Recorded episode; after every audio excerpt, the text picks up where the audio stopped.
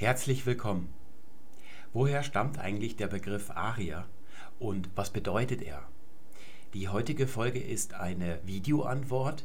Die junge Verena hat mir geschrieben, sie studiert Geschichte und muss eine Seminararbeit abliefern, wo sie über den sogenannten Ehrenarier schreibt. Der Ehrenarier ist eine Institution des Dritten Reiches, 1935 haben die Nazis ja ihre völkisch-rassische Ideologie in ein Gesetzespaket gegossen, die sogenannten Nürnberger Gesetze. Darin wird festgelegt, wer als deutschblütig gilt und wer nicht, mit all den schrecklichen Konsequenzen, die sich für die Menschen daraus ergeben haben. Nicht allen ist es gelungen, ihre arische Abstammung nachzuweisen. Gerade für Parteimitglieder galten ganz besonders strenge Anforderungen. Ich glaube, da mussten bis auf fünf Generationen ein solcher Nachweis erbracht werden. Ich wundere mich immer, weil ich gar nicht verstehen kann, wie es den Menschen damals gelungen ist, all diese Dokumente zusammenzubekommen. Und viele konnten eben nicht auf fünf Generationen nachweisen, dass sie Arier waren und deshalb gab es den sogenannten Ehrenarier. Da konnte man, auch wenn man genetisch nach den vor, genetischen Vorstellungen der Nazis kein Arier war, dennoch durch irgendwelche Verdienste und Leistungen ein Prädikat, den Ehrenarier bekommen. Und natürlich hat so gut wie jeder, der nicht als Arier galt, versucht, irgendwelche Fronterfahrungen, Frontleistungen oder Beiträge beim Fackeltragen in die Waagschale zu werfen. Aber nur ganz wenigen ist es wirklich gelungen, als Ehrenarier anerkannt zu werden. Und Verena möchte natürlich in diesem Zusammenhang wissen, woher stammt dieser Ausdruck Aria eigentlich und was bedeutet er genau. Dabei ist sie allerdings auf Schwierigkeiten gestoßen. Denn weder Lexika noch Handbücher noch Sitzungen in der Sprechstunde beim Professor konnten ihr mehr als vage Antworten liefern, was denn dieser Begriff wirklich bedeutet. Es gibt immer nur die grobe Angabe, dass dieser Begriff irgendwie aus dem Osten stammt, das heißt aus den Gefilden, wo heute Indien und der Iran liegen. Es ist allerdings nicht verwunderlich, dass Historiker gar nicht so viel über diesen Ausdruck sagen können, das heißt über seinen Ursprung, denn im Dritten Reich und auch davor im völkischen Sozialdarwinismus, der ja schon eine ganze Reihe von Jahrzehnten früher beginnt als das Dritte Reich, dort wird der Ausdruck Aria als ein Kunstwort verwendet, genau wie der Ausdruck Jude. Beim Juden wird ja einmal davon geredet, dass es sich hier um eine Rasse handelt, ein andermal um eine Religion, ein drittes Mal um einen Staat und hin und wieder natürlich auch um den Namen einer Weltverschwörung. Und so ist auch der Begriff Aria gar nicht so genau zu fassen. Und selbst wenn man ihn fassen möchte im Dritten Reich, handelt es sich auf jeden Fall um eine von seiner ursprünglichen Bedeutung ganz und gar losgelösten Anwendung. Es liegt schon eine ganze Reihe von Jahren zurück, dass ich mich in meinem Studium mit den indo-iranischen Sprachen und der Herkunft des Begriffes Aria beschäftigt habe. Es äh, war also nicht auszuschließen, dass in der Zwischenzeit nicht eine bahnbrechende Erkenntnis an mir vorbeigezogen ist und deshalb habe ich das einzig Richtige getan. Ich habe den Begriff mal bei Wikipedia eingegeben und folgende Antwort bekommen. Die Bedeutung von Aria ist vielfältig. Der Begriff wird im völkerkundlichen, im sprachwissenschaftlichen und im rassenkundlichen Zusammenhang verwendet. Dabei ist rassenkundlich in Anführungsstriche gesetzt, was ich ein bisschen wenig finde für jemand, der mit der Geschichte des Dritten Reiches und des Zweiten Weltkrieges vertraut ist, mag dieser Hinweis genügen. Wer allerdings erst 13 Jahre alt ist, der könnte die Rassenkunde für eine Wissenschaft halten und nicht erkennen, dass dahinter in Wirklichkeit der Tod von 60 Millionen Menschen steht und 6 Millionen Menschen im Holocaust. Auch der Rest dieses Satzes ist nicht richtig, der Begriff Arier wird in der Völkerkunde und in der Sprachwissenschaft nicht als Begriff verwendet, jedenfalls nicht als Terminus technicus. Wenn Sprachwissenschaftler von den indo-iranischen Sprachen sprechen, dann vermeiden sie auf Teufel komm raus diesen Ausdruck. Man hat früher von indo-arischen Sprachen gesprochen und heute spricht man von indo-iranischen Sprachen. Den Ausdruck verwendet man also nur, wenn man wie wir über diesen Ausdruck selbst spricht oder auf die Eigenbezeichnung der sogenannten Arier, also der Menschen, die diesen Ausdruck erfunden haben, referieren möchte. Der Ausdruck wird also nur zitiert, er wird nicht als normaler Fachausdruck verwendet. Im Satz darüber gibt Wikipedia an, was dieser Begriff bedeutet. Hierzu wird eine Sanskrit-Form angegeben und eine persische Form. Die wird ins Lateinische, in lateinische Buchstaben als Aria übersetzt. Und ich habe hier mal diesen Begriff, es ist der violette Begriff, und dann werden noch erweiterte Formen angegeben, ein Ariana und ein Ari und ein Aria. Dieser Balken auf dem A bedeutet, dass dieses A ein langer Vokal ist. Bei der ersten erweiterten Form oder Variante ist dieses lange A allerdings der zweite Vokal und nicht der erste. Dann gibt es eine Form Ari mit Bindestrich und wir wissen nicht genau, was bedeutet denn dieser Bindestrich hier. Und dann wird das Wort Aria nochmal angegeben, aber diesmal ohne ein langes A.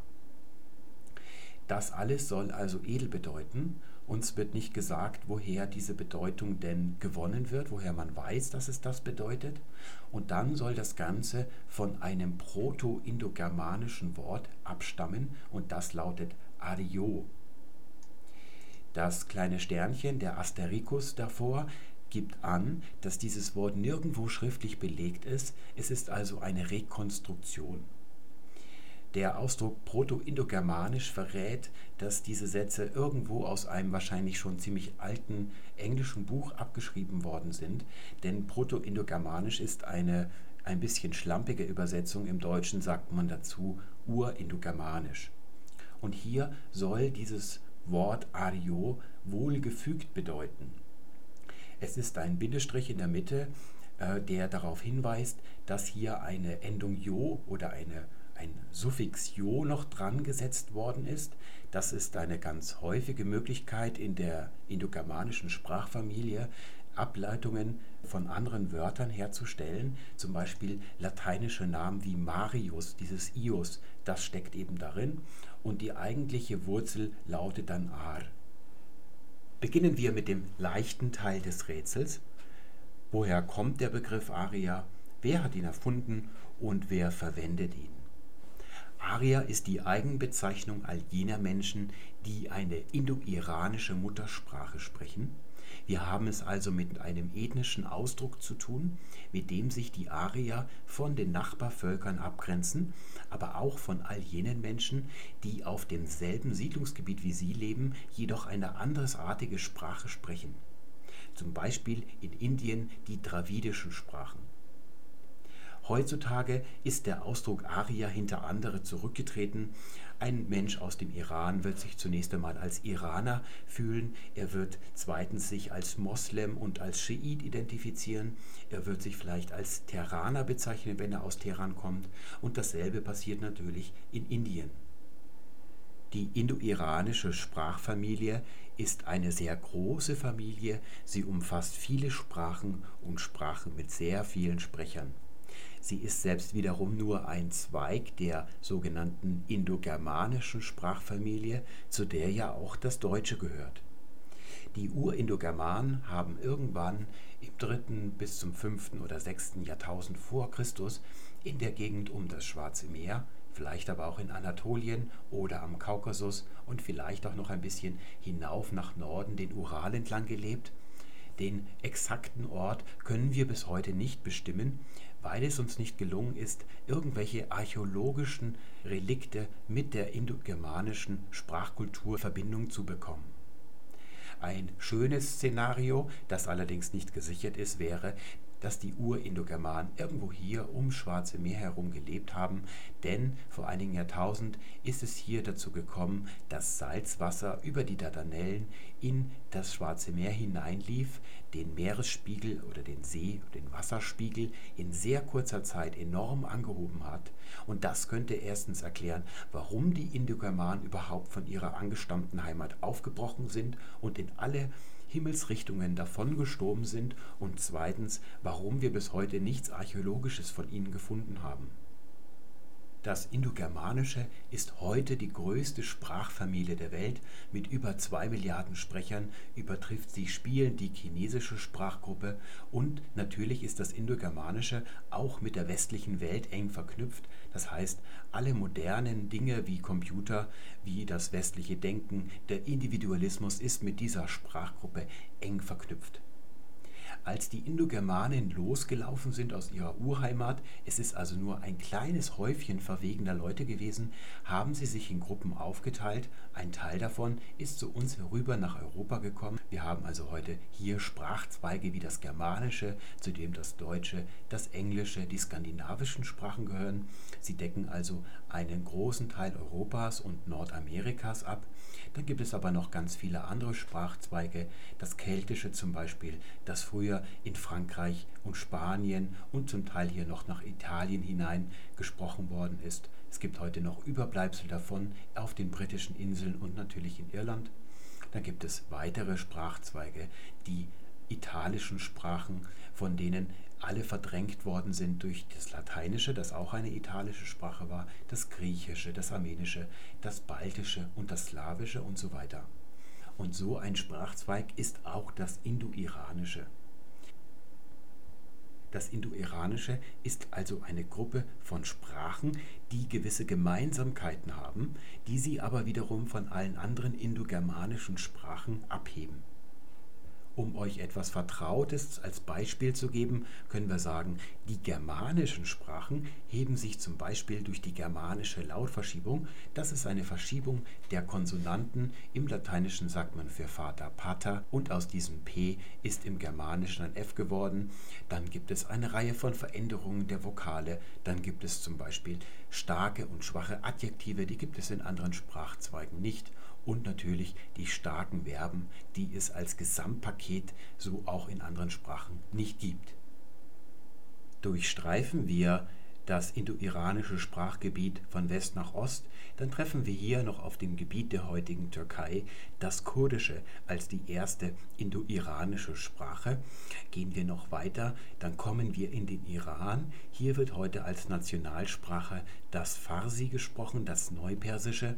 Es ist wiederum ein Abkömmling des Altpersischen, der Sprache des Großpersischen Reiches. Und hier haben Großkönige wie Dareios und Xerxes von sich selbst behauptet, sie seien Arier arischer Abstammung. Das ist durchaus ein rassischer Ausdruck, wenn man so sagen möchte. Es ist allerdings völlig harmlos und etwa vergleichbar, als wenn ein bayerischer Ministerpräsidentenaspirant von sich behauptet, er sei Bayer und seine Eltern seien auch schon Bayern gewesen, oder wenn ein SPD-Kanzlerkandidat behauptet, seine Eltern seien einfache Arbeiter gewesen. Es heißt also nichts anderes als ich bin einer von euch. Eng mit dem Persischen verwandt ist das sogenannte Avestische, das ist die Sprache des Zarathustra-Kultes und aus dieser Sprache haben wir bessere und schönere Belege als aus dem Altpersischen, denn obwohl es ein so großes und prächtiges Reich gewesen ist, gibt es eigentlich nur ein paar Verwaltungstexte. Es ist ziemlich wenig, was wir aus dieser Sprache haben. Und es gibt auch heute noch im Iran Anhänger des Zarathustra-Kultes. Wenn wir weiter nach Osten kommen, kommen wir auf Belege für das Wort Arya, die viel, viel älter sind als aus dem iranischen Bereich. Wir kommen zunächst einmal nach Afghanistan und nach Pakistan. Hier werden Sprachen wie Pashtu oder Urdu gesprochen. Und wenn wir dann nach Indien kommen, da haben wir heute Hindi als größte indo-iranische Sprache. Daneben auch noch hier ganz im Osten das Bengali. Das sieht ziemlich klein aus, aber tatsächlich ist Bengali eine sehr große Sprache, die von über 80 Millionen Sprechern gesprochen wird. Und dann gibt es in Indien heute noch das sogenannte Sanskrit, das ja im Wikipedia-Artikel erwähnt worden ist. Sanskrit hat heute eine ähnliche Bedeutung wie vor einiger Zeit bei uns noch das Lateinische. Es ist also die Sprache der Gelehrten und der Wissenschaft. Es gab sogar Bestrebungen, Sanskrit zur Amtssprache von Indien zu machen, um damit die Kolonialsprache Englisch loszuwerden. Sanskrit ist eine sehr alte Sprache, es zählt zum sogenannten Altindischen, aber es ist bei weitem nicht so alt wie das sogenannte Vedische. Vedisch ist die Sprache, in der die alten Veden geschrieben wurden. Die älteste Vedendichtung ist der Rig Veda, eine über 10.000 Verse lange hymnische Anbetung von altindischen Göttern. Zum Beispiel die Götter Agni, der Gott des Feuers, oder Indra, der Gott des Krieges. Es sind also nicht dieselben Götter, die heute in Indien verehrt werden, da wäre statt Indra also Shiva zu nennen. Der Rig Veda ist das allerälteste, was wir literarisch zu bieten haben.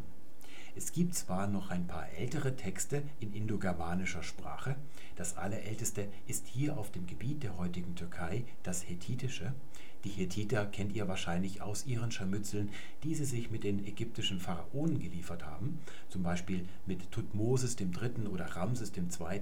Hier wurden riesige Schlachten in Megiddo und Kadesh gekämpft. Aber die Hethiter haben nur Verwaltungstexte hervorgebracht und sind dann auch sang- und klanglos aus der Geschichte verschwunden. Und dann etwas jünger gibt es auf dem Gebiet des heutigen Griechenland das sogenannte Mykenische, das schon eine sehr frühe Form des Griechischen ist.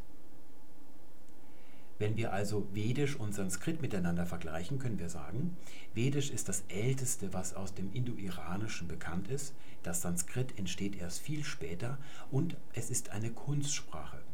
Das sieht man schon am Namen. Sam bedeutet zusammen und ist mit dem deutschen Wort zusammen auch verwandt. Und dann steckt da noch ein kleines Wörtchen kr drin, das bedeutet machen. Sanskrit bedeutet also zurechtgemacht, aufgebrezelt. Sanskrit ist eine richtige, raffinierte Kunstsprache, unterscheidet sich sehr stark vom Vedischen oder nicht sehr stark. Es ist mehr so, dass das Vedische ein ungeschliffener Diamant ist und das Sanskrit ist dann der geschliffene Diamant. Wenn ich euch frage, woher der Parteiname Die Grünen kommt und was er bedeutet, dann könntet ihr mir darauf sofort eine Antwort geben. Die Grünen werdet ihr sagen, das ist eine Ableitung vom Adjektiv grün, einer Vokabel, die man im Deutschen ständig für alles verwendet, was grün ist. Allem voran die Natur. Deshalb könntet ihr mir auch sagen, warum die Grünen sich die Grünen nennen, denn Grün steht für Natur, für Naturschutz und für ökologische Politik. Wir haben es also mit einem sprechenden Ausdruck zu tun, ganz im Gegensatz zur Himbeere. Wenn ich euch frage, was denn das Him in Himbeere bedeutet, dann könntet ihr mir darauf nur eine Antwort geben, wenn ihr vorher in ein etymologisches Wörterbuch schaut. Denn das Wort Him ist im Deutschen keine gängige Vokabel. Wir haben es also hier mit einem verdunkelten Ausdruck zu tun. Fragt man den Sprecher einer indo-iranischen Sprache, was Arya bedeutet, dann ist dieser Ausdruck für ihn ebenso verdunkelt wie für uns das Him in Himbeere. Würden wir ihn bitten, einen Satz mit dem Wort edel zu bilden, zum Beispiel dieser Ring ist aber edel, dann würde er dafür nie und nimmer die Vokabel Arya verwenden. Bei der Übersetzung edel haben wir es also mit einer Volksetymologie zu tun. Arya ist keine Vokabel, die edel bedeutet. Edel wurde also nachträglich erst auf diesen Begriff angewendet. Abwegig ist das nicht.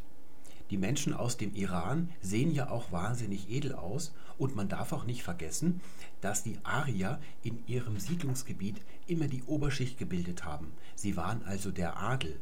Und Adel und Edel, das hängt etymologisch zusammen. Es ist also gar keine unpassende Volksetymologie. Allerdings ist es nicht die wahre Bedeutung des Ausdrucks Aria und genau das ist es ja, wonach wir suchen. Es gibt einen ganz naheliegenden Beleg für das Wörtchen Aria und zwar die Landesbezeichnung Iran. Darin steckt dieses Wort und zwar in einer ganz bestimmten grammatikalischen Form, dem Genitiv Plural. Iran ist eine Weiterentwicklung von Iran und von Aryanam. Hier lautet die Genitiv-Pluralendung also Anam. Wir kennen diese Endung als Deutsche und zwar, wenn wir von dem schwachen Substantiv Mensch den Genitiv Plural bilden, dann bekommen wir der Menschen. Und dieses N ist genau dasselbe N, das wir in der Menschen haben. Die althochdeutsche Form lautet Meniskono. Ihr seht also, das ist genau dasselbe. Wovon hängt denn dieser Genitiv ab? Also wessen, was gehört denn diesen Ariern? Es ist natürlich das Land. Iran bedeutet also das Land der Arier. Der Deutung Irans als das Land der Edlen und Arya als edel steht eine ältere wissenschaftliche Etymologie zur Seite und sie verbindet das Wort Arya mit der griechischen Vokabel Aristos. Aristos ist ein Superlativ, die höchste Steigerungsform eines Adjektivs agathos. Es bedeutet gut oder vortrefflich. Es steckt zum Beispiel in dem weiblichen Vornamen Agathe. Das heißt, Aristos würde der Beste, der Vortrefflichste bedeuten und das steckt in dem Wort Aristokratie, also die Herrschaft der Besten, der Vortrefflichsten und natürlich auch die Herrschaft der Adligen, denn das Wort Adel kommt von dem Adjektiv edel. Diese Etymologie hat allerdings einen Haken. Das griechische Wort Aristos hat ein A und obwohl das griechische Alphabet nicht zwischen kurzen und langen Vokalen unterscheidet, jedenfalls nicht beim A, wissen wir, dass das A in Aristos ein kurzes A ist. Wir wissen es daher, weil die griechische Metrik zwischen langen und kurzen Silben unterscheidet und dieses A immer auf eine kurze Silbe fällt. Das A in Arya, haben wir ja vorhin gesehen, ist allerdings ein langes A. Und nun müssen wir schauen, ob das etwas zu bedeuten hat. Dazu kehren wir noch einmal zum Wikipedia-Artikel zurück. Darin werden ja vier Formen für Adia angegeben. Die Grundform Adia mit einem langen A und drei Varianten mit kurzem A. Wir wissen leider nicht, was diese drei Varianten zu bedeuten haben. Deswegen müssen wir uns mal die Sanskrit und die persische Form etwas genauer ansehen. Hier haben wir die persische Variante. Persisch wird mit einer Abwandlung des arabischen Alphabets geschrieben, also von rechts nach links. Hier der erste senkrechte Strich mit dem Schwung darüber, das bezeichnet in der persischen Schrift ein langes A. Die persische Schrift kann also zwischen kurzen und langen A's unterscheiden. Der Unterschwung hier bezeichnet das R, die beiden Punkte das J und hier haben wir das kurze A des Auslauts, das ist ein anderes Zeichen als hier vorne das lange A. Und hier haben wir noch die indische Variante. Indisch wird hauptsächlich in der sogenannten Nagari oder Devanagari Schrift geschrieben. Auch das Indische kann zwischen einem langen und einem kurzen A unterscheiden. Man erkennt die Nagari-Schrift daran, dass die Buchstaben hier wie an einer Wäscheleine baumeln. Diese horizontale Linie, die geht durch die ganze Zeile meistens hindurch und wird nur bei manchen Zeilen, wie hier am Anfang, bei dem wie einer 3 aussehenden Zeichen unterbrochen. Diese 3 ist der Beginn des Zeichens A. Es geht noch weiter, auch der vertikale Strich dahinter gehört dazu. In dieser Form bezeichnet das A ein kurzes A, wenn aber noch ein zweiter vertikaler Strich dazugefügt wird, dann hat man es mit einem langen A zu tun. Das R wird durch diesen Bogen, der hier oben aus der Decke herausragt, gekennzeichnet. Und hier haben wir das J, aber weil das Nagari eine Silbenschrift ist, kann man nicht nur ein J schreiben, sondern es gibt Zeichen für Ja, Ji, Jo und so weiter. Dieses J bezeichnet also ein Ja. Dieses A muss man sich also noch dazu denken. Wir haben also gesehen, dass beide Schriften ganz genau zwischen langen und kurzen A's unterscheiden. Dennoch sind hier Formen mit einem kurzen a angegeben und wir fragen uns, ob dahinter irgendeine Schlamperei steckt oder ob es etwas zu bedeuten hat. Tatsächlich sehen wir, dass die urindogermanische Form Aryo hier mit einem kurzen a angegeben ist Wikipedia führt Aria also tatsächlich auf ein Wort zurück, das ein kurzes a hat, aber alle Formen der belegten Sprache haben ein langes a. Um in diese Sache Licht zu bringen, müssen wir zur Quelle hinaufschwimmen, zur Quelle des Wissens, also dem Rigveda als dem ältesten Beleg für das Wort Arya.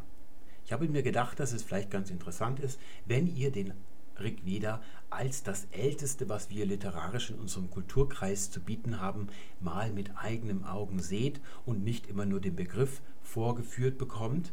Ihr könnt euch dabei ganz entspannt zurücklehnen. Ich werde den Satz erst vorlesen, dann übersetze ich ihn und dann schauen wir uns mal an, wie das Wort Arya denn dort auftaucht und was für eine Bedeutung es hat. Wir beginnen also ganz oben links mit Apa Virnor Yotir und dann, weil das Nagari eine Silbenschrift ist, wird das Ra-Zeichen vom ersten Wort gleich ins nächste genommen. Hier kommt unser Wort Aria. Ar, ja, ja.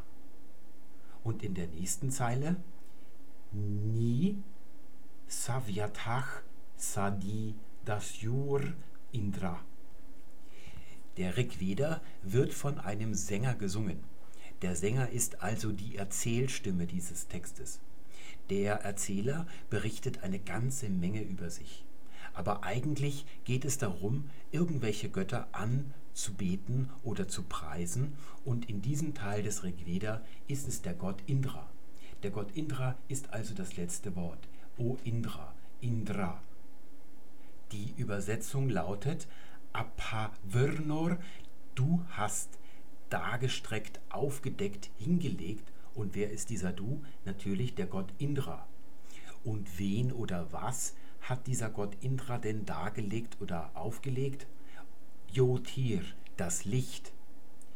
Indra hat also das Licht gebracht und jetzt gibt es noch eine Angabe, wem hat Indra denn das Licht gebracht und wem steht natürlich wie im Deutschen im Dativ Arjaya. Dieses Aja hinten ist also die Dativendung. Diese Form haben wir ja beim Wikipedia-Artikel schon mal gesehen, allerdings mit einem kurzen a. Aber hier wird es ganz deutlich mit einem langen a geschrieben. Das sehen wir ganz unmissverständlich an diesem vertikalen Strich hier und der ist nicht Schlamperei. Die Inder haben, wenn sie den Rig Veda aufgeschrieben haben, allerhöchste Sorgfalt walten lassen. Es ist also kein Zufall. Und nun kommen wir zur zweiten Zeile. Dort heißt es nie und dann sadi. Irgendjemand wurde, das ist also eine Passivform, auch in der Vergangenheit, jemand wurde niedergesetzt. Nie, das ist mit dem deutschen Wort nieder auch verwandt. Und zwar niedergesetzt Savyatach zur Linken. Diese Phase bedeutet, jemand wurde links liegen gelassen und wer wurde links liegen gelassen? Der sogenannte Dasyu. Der Satz lautet also in seiner Übersetzung, Du hast dem Arya Licht gebracht, der Dasyu wurde links liegen gelassen, o Indra. Indra ist in jener vedischen Zeit der große Kriegsgott. Nun fragen wir uns natürlich, was ist denn bitteschön ein Dasyu? Wir haben ja vorhin gesagt, dass Aria die Eigenbezeichnung der Aria ist. Sie haben sich damit von anderen Menschen abgehoben. Es ist ein Ethnikon, ein landsmännischer Begriff. Und das Gegenstück zum Aria ist der Dasio. Jeder, der auf diesem Siedlungsgebiet kein Aria war, der war ein Dasio. Wir können also eine Opposition zwischen dem sogenannten Arias, so lautet die grammatikalische theoretische Grundform dieses Wortes, und dem sogenannten Dasyu herstellen. Die Dasyu werden also von dem Kriegsgott Indra links liegen gelassen, die Arier, die bekommen das ganze Licht. Das ist natürlich kein Wunder, denn die Dasyu haben Indra gar nicht angebetet, denn Indra ist ein indogermanischer Gott. Die Dasyu haben eigene Götter angebetet und natürlich ist Indra darauf nicht gut zu sprechen gewesen. Diese Dasyu haben also auf demselben Raum gesiedelt wie die Arier, sie haben aber nicht nur andere Götter angebetet, sie haben wahrscheinlich auch eine eigene Sprache gesprochen. Dennoch haben diese Menschen gemeinsam miteinander gelebt. Wir können aus diesem Vers eines ableiten. Der Sänger des Rig Veda ist selbst ein Arier. Der Inhalt des Satzes lässt daran gar keinen Zweifel. Er ist selber ein Arier, er dankt seinem Gott Indra, dass er und seine Landsleute das Licht bekommen haben und die anderen, die wurden links liegen gelassen. Wir müssen uns noch einen zweiten Vers aus dem Rig Veda ansehen. Auch hier kommt wieder das Wort Arya vor. Der Satz lautet Vanima Purvir Aryo Manisha. Wann ist ein Verbum, es bedeutet übertreffen. Vanema ist ein Optativ Mehrzahl, lasst uns übertreffen. Und wen oder was wollen wir denn übertreffen? Da suche ich nach einem Akkusativ und finde Manisa, die Gebete. Es ist aber nicht nur ein Gebet oder zwei Gebete, sondern es sind viele Gebete. Porvir Manisa, viele Gebete. Das Adjektiv porvir ist mit dem deutschen Wort viel, voll und Fülle verwandt. Und es gibt noch eine weitere Angabe, nämlich wer diese Gebete macht, Ario, der Arier, in der Einzahl. Der Satz lautet also, lasst uns die vielen Gebete des Aris übertreffen. Hier stimmt irgendetwas nicht. Wir haben ja im vorhergehenden Vers gesehen, dass der Sänger sich selbst und auch seine Verbündeten, seine Landsleute als Arier begreift und die anderen als Dasju. Hier sehen wir aber, dass er seine eigenen Leute anspricht, die ja eigentlich die Arier sind, und die sollen etwas übertreffen, nämlich die Gebete eines Ari, also eines Ariers. Diese Form Ari haben wir ja vorher im Wikipedia-Artikel kennengelernt. Es war diese seltsame Form, die mit einem Bindestrich geschrieben worden ist. Wir haben es hier also mit einer Opposition zwischen dem Sänger und seinen Leuten und dem Aris zu tun. Das ist tatsächlich ein Paradoxon. Wenn wir aber genauer hinschauen, dann sehen wir, dass vor diesem J kein langer vertikaler Strich kommt. Das Wort Ario wird hier also mit einem kurzen a geschrieben. Wir sehen also, dass diesem Unterschied zwischen kurzen und langen a auch anscheinend irgendein Bedeutungsunterschied gleichkommt. Außerdem werden die Wörter, die hier Ario lautet im Genitiv und in der grammatikalischen Grundform aris mit kurzem a, anders dekliniert als das andere Wort arias es sind zwei unterschiedliche Deklinationsklassen, in die diese beiden Wörter gehören.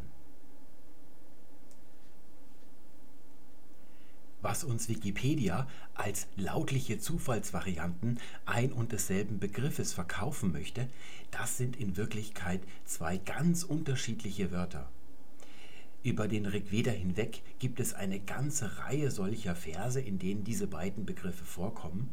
Und immer dann, wenn der Sänger sich selbst als Arya bezeichnet und sich den Dasyu gegenüberstellt, dann schreibt er Arya mit langem A und dekliniert es nach der A-Deklination. Und immer dann, wenn er sich selber als einzelne Person und seine persönliche Sippschaft, das ist also mit Vanema gemeint, gegenüberstellt einem Ari, dann schreibt er Aria mit einem kurzen a und dekliniert es nach der i-Deklination.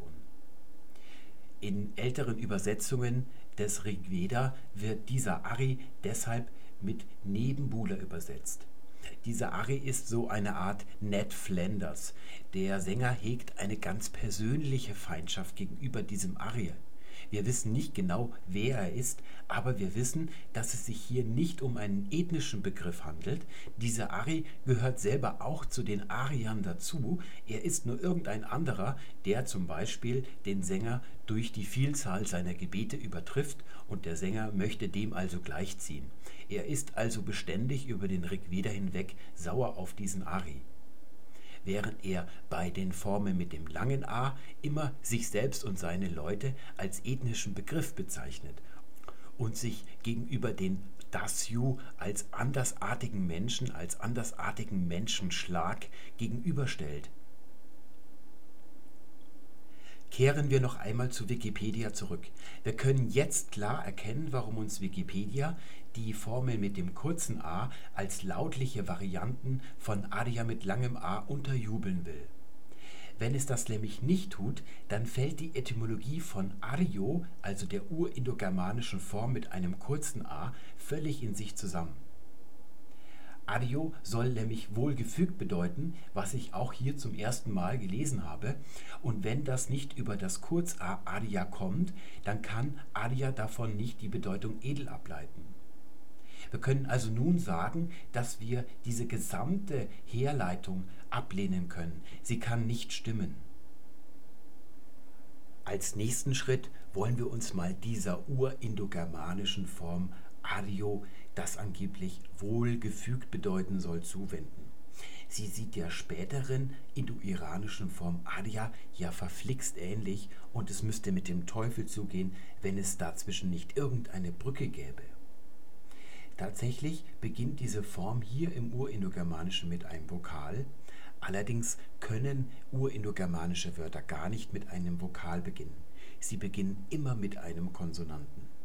Ihr werdet euch wahrscheinlich fragen, was das für eine komische Sprache ist, wo Wörter nie mit einem Vokal beginnen können, aber tatsächlich ist auch das Deutsche so eine Sprache. Es gibt im Deutschen zwar Wörter, die mit einem Vokalbuchstaben beginnen, aber in Wirklichkeit sprechen wir vor diesem Vokal immer noch einen sogenannten glottalen Verschlusslaut, also eine Verengung ganz tief im Hals. Diese Verengung ist es, was Italienern beim Deutschlernen so große Mühe bereitet, Sie neigen immer dazu, die Silben ineinander verschmelzen zu lassen. Sie können also nur mit Schwierigkeiten aber etwas sagen, so wie wir es sagen, allerdings hören wir diesen Verschlusslaut gar nicht mehr heraus. Wenn es im Urindogermanischen gar keine Wörter, die mit einem Vokal begannen gab, wie sind denn dann in den späteren indogermanischen Sprachen all die Wörter entstanden, die mit einem Vokal beginnen? Tatsächlich gibt es dafür vor allem eine Möglichkeit. Der Konsonant, der ursprünglich dort mal stand, ist ein Hauchlaut gewesen. Das Urindogermanische hatte eine ganze Zahl von solchen Hauchlauten. Wir wissen nicht genau, wie sie ausgesprochen wurden, aber sie sind schon verschwunden, bevor die Indogermanen mit dem Schreiben begonnen haben. Es ist eine der größten Meisterleistungen der Wissenschaft und der deutschen Wissenschaft, denn es wurde von einem Schweizer, der in Leipzig studiert hat, entdeckt, dass wir von diesen Hauchlauten überhaupt Kenntnis haben, denn wir haben in den späteren Sprachen keine Spuren oder nur sehr indirekte Spuren davon. Ich gebe euch ein Beispiel. Ein Wort, das er jeden Tag sehr oft verwendet, ist das urindogermanische Wort Chesti. Von ihm stammt unser Wörtchen ist ab. Und auch in der Mehrzahl haben wir dieses Wort im Deutschen, nämlich sind. Und die urindogermanische Form dazu lautet Xenti. Wenn wir uns diese Formen mal genauer anschauen, dann sehen wir, jede urindogermanische Wurzel beginnt mit einem Konsonanten. Hier ist es ein H und weil wir drei davon haben und nicht genau wissen, wie sie einst ausgesprochen wurden, haben wir sie einfach mit einer kleinen Indexzahl durchnummeriert.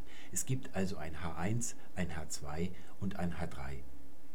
Auf diesen ersten Konsonant folgt immer ein E. Dieses E kann ablauten zu einem O in gewissen Fällen, aber es gibt sonst keine anderen Vokale. Es gibt also das A im Urindogermanischen noch gar nicht. Es entsteht erst im Späturindogermanischen und zwar dadurch, dass ein Hauchlaut H2 verschwindet und gleichzeitig das nachfolgende E zu einem A umfärbt. Hier haben wir ein H1, das färbt ein E zu einem E um, es bleibt also wie gehabt und im Deutschen ist dieses E zu einem I weiter gehoben worden. Im Lateinischen ist das alte E erhalten. Dort lautet die Form für ist, est und im Plural lautet die Form sunt. Im Indo-Iranischen spielt es gar keine Rolle, ob es ein H1 oder ein H2 ist, denn dort werden alle Es, alle As und alle Os zu einem A. Dort lautet die Form für ist Asti. Hier ist hinten am Wort das I der Endung noch erhalten geblieben. Die Pluralform lautet Santi. Normalerweise, wenn die Endung unbetont ist, wie hier in der Einzahlform, trägt der Wurzelvokal e die Betonung. Hier ist ein Akzentzeichen darauf. Im Plural haben wir es mit einer Endung zu tun, die selbst den Akzent trägt. Das heißt, er wird von der Wurzel herübergenommen und deshalb schwindet dieses e. Und jetzt haben wir hier nur noch diesen Hauchlaut, der später abfallen wird, vor dem s stehen. Und wir schauen uns die beiden Varianten mal an. Wenn der Hauchlaut vor einem Konsonant steht, dann verschwindet er einfach in allen Sprachen, ohne eine Spur zu hinterlassen. Wenn das E erhalten bleibt, dann wandelt dieses H1 diesen Laut in ein E um oder ein H2 wandelt das E in ein A um und dieser Vokal bleibt davor erhalten, während der Hauchlaut selber verschwindet. Wenn wir uns jetzt mal die altindischen, also die Sanskrit und die vedischen Formen Asti und Sandi anschauen, dann sehen wir, die sind immer kurz. Diese beiden Möglichkeiten sind allerdings die einzigen Möglichkeiten, wie es zu diesem A gekommen ist und es gibt keine Möglichkeit, dass ein langes A daraus wird. Das ist also ganz und gar ausgeschlossen. Es gibt zwar die Möglichkeit, dass Vokale gedehnt werden, so gibt es im Sanskrit ein Wort, das lautet Vira. Es ist mit lateinisch wir verwandt und bedeutet Mann. Und von diesem Wort kann man durch die Dehnung des Vokals zu Vaira ein Wort ableiten, das Tugend bedeutet. Also wörtlich Mann Haftigkeit. Aber das ist hier ausgeschlossen. Es gibt allerdings aus diesem Paradigma, also aus dieser ganzen Summe von Formen des Wortes Sein im Altindischen eine einzige Form und die hat tatsächlich ein langes A. Diese Form lautet Asat. Asat ist ein Partizip, also vergleichbar mit dem deutschen Wort Seient. Und hier sehen wir, dass das N in End abgefallen ist und das E ist wie viele Vokale im Altindischen zu einem A geworden. Und hier vorne sehen wir tatsächlich ein langes A. Asat bedeutet aber nicht seiend, sondern es bedeutet das Gegenteil davon, nämlich nicht seiend. Und hier regt sich bei uns ein Verdacht, denn wir haben ja gerade bei den beiden Rigveda-Beispielen gesehen, dass beim einen Mal das eine das Gegenteil vom anderen ist und Gegenteil ist interessant für uns. Das wollen wir uns näher anschauen. Asat bedeutet also nicht seiend. Hier muss die Verneinung also in dem Wort drin stecken und anscheinend liegt sie in diesem langen A drin. Wir wollen mal vergleichen, was tun wir denn im Deutschen, wenn wir ein Wort verneinen, also nicht einen ganzen Satz mit nicht, sondern nur das Wort in sich. Wir hängen eine Vorsilbe davor. Wir können zum Beispiel aus Deutsch Undeutsch machen. Und in lateinischen Fremdwörtern verneinen wir durch die Vorsilbe in. Aus variabel machen wir invariabel.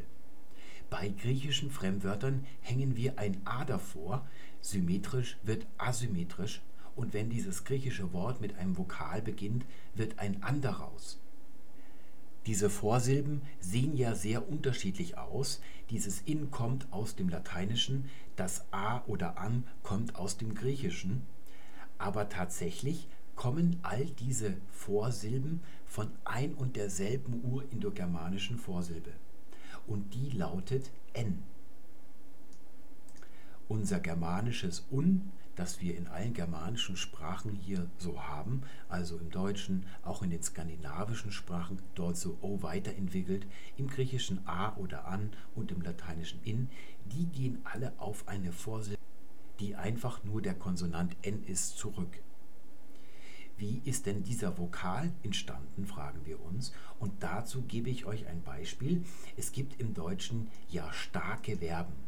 Starke Verben sind solche Verben, die die Vergangenheit nicht durch ein T, das sie hinten an den Stammdrang hängen, bilden, wie etwa ich liebe, ich liebte, sondern indem sie den Vokal in der Wurzel umfärben, man nennt das Ablaut, aus binden wird in der Vergangenheit ich band.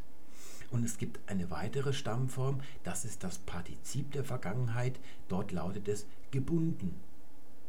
Dieses U ist daraus entstanden, dass hier in der Zeit des sehr frühen Germanischen der Akzent noch ganz frei auf dem Wort beweglich ist. Das ist er ja heute nicht mehr. Und dort hatte die Endung dieses Partizip also diesen Akzent. Und deshalb schwand dieses I oder dieses E, was eigentlich der ursprüngliche Vokal hier gewesen ist, das ist verschwunden. Und dann blieb dieses N zwischen zwei anderen Konsonanten eingekeilt. Und das ist ja keine schöne Sache. Man musste also Gebenden sagen und deshalb haben alle indogermanischen Sprachen hier eine Notlösung sich ausgedacht. Das Deutsche hat vor dieses N immer ein U eingefügt, das Lateinische ein I und das Griechische ein A. Und im Griechischen ist es dann so weit gekommen, dass dieses N, das ja eigentlich mal die Bedeutung getragen hat, gleich ganz verschwunden ist in den Wörtern, die mit einem Konsonanten begannen. Da ist nur noch dieser Hilfslaut A übrig geblieben. Und nun fragen wir uns, was hat denn das Indo-Iranische aus dieser Vorsilbe N gemacht? Es ist genau dasselbe, was die Griechen getan haben. Sie haben ein A eingefügt. Es gibt nämlich im persischen Sprachraum tatsächlich Belege, die ein Arya einem An-Arya, also einem Nicht-Arya gegenüberstellen. Und wenn ihr euch dieses An-Arya mal anseht, dann seht ihr, dieses N ist zwischen zwei A's eingekeilt und es verschwindet. Jetzt entstehen also zwei kurze A's, die direkt aufeinander folgen. Diese Form Asad geht also auf eine Verneinung dieser Urwurzel Ches zurück. N Ches. Jetzt wird aus diesem N ein An und aus diesem H1E ein A.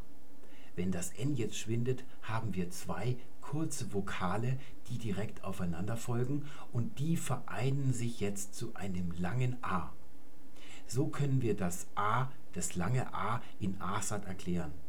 Und genauso können wir das lange A in Arya erklären. Arya ist entstanden aus A, Arya. Hier haben wir den Kurz A, Arya. Und das erste kurze A geht eigentlich auf ein N zurück. Es ist also eigentlich die Verneinung eines normalen Arias mit einem kurzen A. Damit haben wir das Problem nur ein bisschen nach hinten verschoben. Wir wissen jetzt, da steckt das Wort Nein mit drin, aber was dieses Kurz-A-Aria bedeutet, das wissen wir immer noch nicht. Wenn wir es tatsächlich mit dieser urindogermanischen Wurzel ar zu tun haben, die so viel wie vortrefflich oder hier wohlgefügt bedeutet und die auch in dem indischen Wort Aristos steckt, dann würde ja die Form mit dem langen a nicht vortrefflich bedeuten. Die Arier würden sich selbst also als die nicht Vortrefflichen bezeichnen und Iran wäre das Land der nicht Vortrefflichen, also der Erbärmlichen, der Elenden. Das ist ja nun überhaupt nicht wahrscheinlich. Wir können deshalb sagen, dass diese Wurzel ar nicht die Wurzel sein kann, die in dem Wort Arier drinsteckt. Wir können diese Wurzel ablehnen.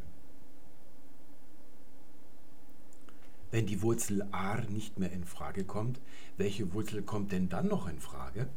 Ich habe ja vorhin beim zweiten Rigveda-Vers, er lautete ja Vanema Purvir Aryo Manisha, die kleine Nebenbemerkung eingeflochten, dass Purvir, das Adjektiv viel, mit dem deutschen Adjektiv viel, voll und auch mit der Fülle verwandt ist. Ihr seht, dass dieses P im Deutschen zu einem F-Laut geworden ist. Dahinter steckt die erste Lautverschiebung, die sogenannte germanische Lautverschiebung. Aus Pater würde ja auch Vater im Germanischen. Und hier sehen wir, dass wir da, wo wir im Deutschen überall ein L haben, im Sanskrit oder im Vedischen ein R haben. Das wäre ja eine Möglichkeit, dass dann das urindogermanische Wörtchen gar nicht ar, sondern al lautet. Tatsächlich lautet das griechische Adjektiv polys. Ihr kennt es aus vielen Fremdwörtern, zum Beispiel aus dem Polypol, dem Gegenteil eines Monopols. Und auch hier haben wir ein L. Wir können also sagen, die Mehrheit der Sprachen im Indogermanischen hat ein L erhalten und nur im Indo-Iranischen finden wir dann ein R, überall da, wo in den anderen germanischen Sprachen ein L steht. Ob das nun wirklich stimmt, ob das immer so ist, können wir mal an einem anderen Beispiel heraussuchen. Es gibt ein Wort im Sanskrit und im Vedischen, das lautet Chakras. Wenn ihr mal einen Yoga-Kurs gemacht habt, dann habt ihr dieses Wort wahrscheinlich schon einmal gehört. Es wird dafür irgendwelche Energiezentren im Körper verwendet, aber eigentlich bedeutet Chakra Rad. Es ist mit dem griechischen Wort Kyklos etymologisch verwandt und auch mit dem englischen Wort Wheel. Und ihr seht, hier haben wir überall ein hübsches L und im Indo-Iranischen ist dieses L zu R geworden. Tatsächlich haben wir es mit einem Lautgesetz zu tun. Alle Els des Urindogermanischen werden in den indoiranischen Sprachen zu R. Das ist eines ihrer markanten Merkmale. Wir suchen jetzt also nach einer Wurzel all und wir werden fündig. Und zwar in einer lateinischen Vokabel alius. Alius bedeutet der andere und es gibt noch eine Erweiterung davon, sie lautet alienus, daher stammt auch das englische Wort alien, also der Andersartige.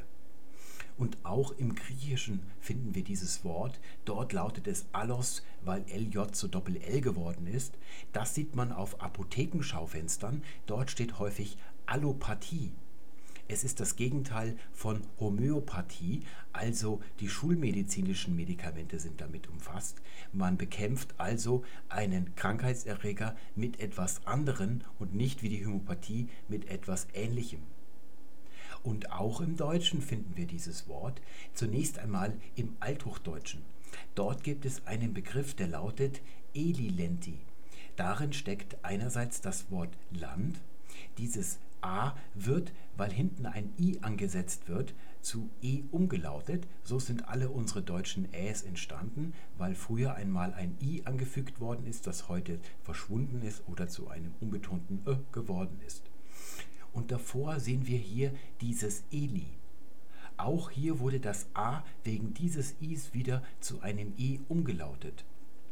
Und Elilenti kann ein Substantiv sein. Es bedeutet dann die Fremde, also die Andersländischkeit, die Ausländischkeit. Und es kann auch ein Adjektiv sein und es bedeutet dann fremd ausländisch oder das ist das, was aus diesem Wort lautlich im Neuhochdeutschen geworden ist, Elend. Elend ist also der, der ausländisch ist, zum Beispiel in der Fremde gefangen ist. Der Arier, nach dem wir suchen, also der Arier als ethnische Bezeichnung mit dem langen A, bedeutet also nicht der andere, das ist eine Litotes, eine Verneinung der Verneinung und bedeutet damit die eigenen Leute, unsere eigenen Leute. Und nun wollen wir noch einmal zum Rig wieder zurückkehren.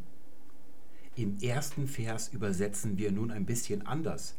Du hast den nicht anderen, also uns selbst, Licht gebracht, Indra, den Dasio als den anderen, die hast du links liegen gelassen. Das ist also der Arya mit einem langen A. Und nun schauen wir uns den anderen Aria noch einmal an. Lasst uns die vielen Gebete des Nicht-Nicht-Anderen, also hier ist der Ario nicht verneint. Hier könnte also tatsächlich das Wort alius auch drin stecken. Also lasst uns die vielen Gebete des anderen übertreffen. Hier könnte dann also eine altertümliche Form des Adjektivs der andere drin stecken und so brauchen wir gar nicht des Ari oder des Nebenbuhlers zu übersetzen. Wir können sagen, die Gebete des anderen. Und hier ist es keine ethnische Bezeichnung. Wir können also zusammenfassen, die wörtliche Bedeutung von Aria lautet nicht die anderen, also unsere eigenen Leute, es ist ein Ethnikon, ein landsmännischer Begriff. Und die anderen Formen, die hier bei Wikipedia als lautliche Varianten aufgeführt sind, sind in Wirklichkeit ein ganz anderes Wort und haben nichts mit diesem Aria zu tun. Es ist also eine ganz harmlose Bedeutung, die eigentlich im Aria drin steckt. Nun können wir uns zum Abschluss fragen, wie konnte dieser Ausdruck denn eigentlich in den völkischen Sozialdarwinismus, ins Dritte Reich gelangen? Wie sind die Leute darauf gekommen, dass sie selbst Arier sind? Denn wir haben ja gesehen, nur die indo-iranisch sprechenden Menschen haben sich so bezeichnet. Alle anderen Indogermanen haben andere Ausdrücke dafür verwendet, um sich selbst zu bezeichnen. Welche Ausdrücke die Germanen verwendet haben, das wollen wir einmal in einer späteren Folge behandeln. Es sind aber nicht Ausdrücke wie der andere oder der nicht andere. Es gibt aber eine naheliegende Vermutung. Lange Zeit, nämlich in der Antike, im Mittelalter und weit in die Neuzeit hinein, haben die Menschen in Europa nicht erkannt, dass all die Sprachen, die sie sprechen und kennen, miteinander verwandt sind. Man hat die Sprachen in zwei Gruppen aufgeteilt, die religiösen Sprachen, also das Lateinische, das Griechische als die Sprache, in der das Neue Testament verfasst wurde, und auch das Hebräische, die Sprache des Alten Testamentes. Diese Sprachen hat man sich als von Gott erschaffen und den Menschen zur religiösen Verwendung dargebracht vorgestellt. Das sind also Sprachen, die von Gott erschaffen wurden und sich nie ändern würden. Im Gegensatz dazu hat man die Volkssprachen gesehen, also Deutsch, Französisch, Englisch. Das sind Sprachen, die aus der Gosse entstanden sind, die sich dauernd weiterentwickeln und die nicht würdig sind, dass man in ihnen religiöse und liturgische Texte niederschreibt. Erst in der Neuzeit und zwar im Rahmen der Kolonialisierung Indiens sind dann die ersten Leute aus Europa nach Indien gekommen und haben das Altindische, also Sanskrit und das Vedische kennengelernt. Und da hat es plötzlich Peng gemacht. Man hat erkannt, dass alle Sprachen miteinander verwandt sind. Man hat zunächst aber das Vedische, weil es so uralt ist, für die urindogermanische Sprache selbst gehalten. Man hat erst viel später erkannt, dass das Indische selbst nicht die Ursprache ist, sondern dass es selbst nur ein Abkömmling einer noch viel weiter in der Vergangenheit liegenden Ursprache ist und die können wir heute als urindogermanisch rekonstruieren. Der Hitlerismus und seine Rassentheorie bauen ja auf dem völkischen Sozialdarwinismus auf und dessen Ursprünge liegen genau in der Phase, als man das Altindische noch für die Ursprache selbst hielt. Und in den altindischen Texten taucht der Arya auf. Der Arier ist dort also die Selbstbezeichnung der Menschen und man hat geglaubt, dass der Arier dann auch der Vorfahr der Germanen und aller Indogermanen ist. So ist im Sozialdarwinismus also der Gedanke entstanden, dass wir von einem Astralwesen, dem Arier, abstammen und durch Säuberungsaktionen zu diesem Zustand wieder zurückkehren müssen. Damit verabschiede ich mich für dieses Mal und wünsche euch alles Gute bis zum nächsten Mal. Tschüss.